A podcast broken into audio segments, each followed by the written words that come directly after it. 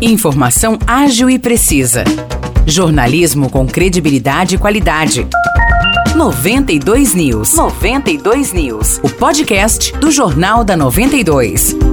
Olá, eu sou Morris Projan e a partir de agora você fica bem informado sobre as principais notícias do dia em nossa cidade e região. No episódio 481 do podcast 92 News, você confere. Começa hoje a 22ª Taça São João Unifeob de Futebol do Interior Paulista, Brasil, um dos mais tradicionais torneios de categoria de base do país. A cerimônia de abertura será hoje às sete e meia da noite no Teatro Cidade das Artes e as finais acontecerão na próxima segunda-feira, dia 11 de julho. A Taça São João completa 20 anos de realização. Além de São Paulo, mais três estados confirmaram presença: Minas Gerais, Rio de Janeiro e Roraima. Ao todo, são 53 equipes confirmadas em quatro categorias: Sub-12, Sub-14, Sub-16 e Sub-18. São João da Boa Vista confirmou duas equipes na taça São João Unifeob, o time São João CSU-DR e a Sociedade Esportiva São Joanense. Ambos vão competir em todas as categorias. A esportiva estreia hoje em casa. O Sub-14, Sub-16 e Sub-18 encaram o Central Extremo Norte de Roraima, a partir das 8 horas da manhã. O Sub-12 joga amanhã, também em seus domínios, às 8 da manhã, contra o Wolf Soccer Academy de São José dos Campos. Maior campeão sanjoanense da taça com quatro títulos,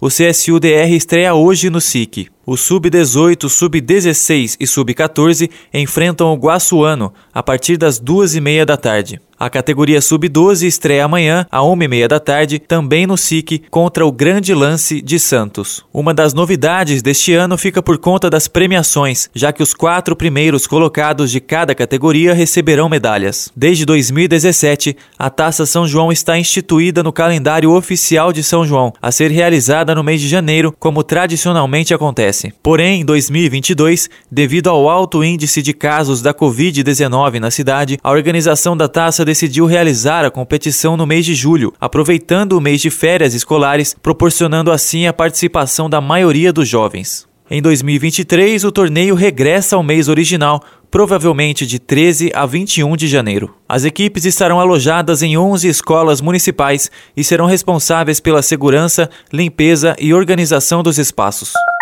Termina hoje o prazo para os selecionados no programa Bolsa Trabalho entregarem a documentação. Os interessados devem apresentar CPF, RG, carteira de trabalho, comprovante de residência e foto 3x4. Na região, Aguaí, Espírito Santo do Pinhal e Vargem Grande do Sul participam do programa. Em Aguaí, o cadastro é feito no polo da Univesp, localizado à Rua Joaquim José, número 23, no Parque Interlagos. O polo atende da 1 até as 4 horas da tarde. Já em Espírito Santo do Pinhal e Vargem Grande do Sul, os cadastros são realizados nos postos de atendimento ao trabalhador. O pátio de Pinhal fica na rua José Bernardes, no centro, e funciona das 8 da manhã até as 3 horas da tarde. O posto de Vargem está localizado no prédio do Poupa Tempo, na rua Coronel Lúcio, número 925, no centro. O horário de atendimento é das 9 da manhã até as 4 e meia da tarde. A lista completa dos convocados para o programa programa pode ser acessada nas páginas das prefeituras no Facebook.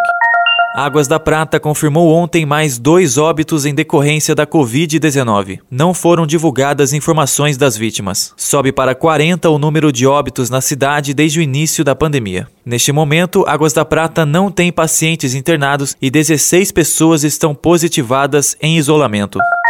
A Prefeitura de São João da Boa Vista informou que zerou a fila de pessoas que aguardavam a realização de cirurgias de catarata. A partir de agora, quem necessitar de avaliação deve ir até a estrutura que está instalada ao lado da UPA do município, das 7 horas da manhã até as 4 horas da tarde. Em 6 de junho, a Prefeitura iniciou o mutirão para realizar os procedimentos cirúrgicos. A iniciativa recebeu o nome de Boa Vista para São João e tinha como objetivo atender pessoas que há anos esperam pelas intervenções. A administração municipal ainda não divulgou os números oficiais do mutirão, mas a previsão era de que fossem feitas mil cirurgias de catarata e 200 de pterígio. Em abril, São João da Boa Vista recebeu uma verba de 5 milhões de reais para a saúde e parte dessa quantia foi utilizada no mutirão. Hoje tem mais uma edição da Feira Noturna em Espírito Santo do Pinhal. O evento será realizado na Praça da Independência. O evento será realizado na Praça da Independência a partir das 6 horas da tarde e conta com atrações gastronômicas e culturais.